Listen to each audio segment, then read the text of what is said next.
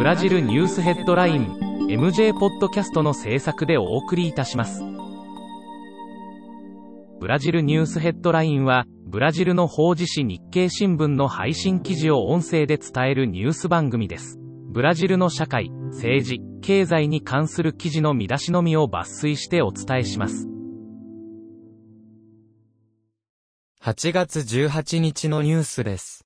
14日。ラバジャット作戦における大物闇ブローカーの一人、ダリオ・メッセル氏が、同作戦班のリーダー格のジャヌアリオ・パルード、捜査官や、国内最大メディアのグローボグループ、マリーニョ一族に、贈賄を行っていたと供述した。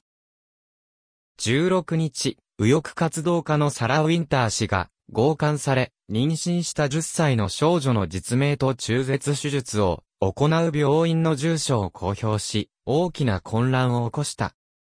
同日、グローボ氏が600レアルの緊急支援金が国内の経済的格差縮小に貢献したと報じた。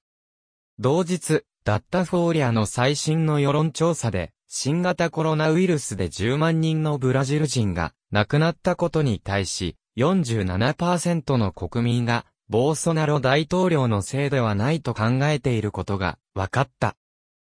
ブラジル証券取引所は、国内個人投資家の新規口座が、新型コロナウイルスによる自粛期間中に90万件開設され、合計数が300万を目前にするまでに至ったと発表した。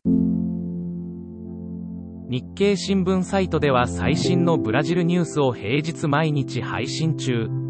無料のメールマガジン、Twitter、Facebook、Instagram から更新情報をぜひお受け取りください。ブラジルニュースヘッドライン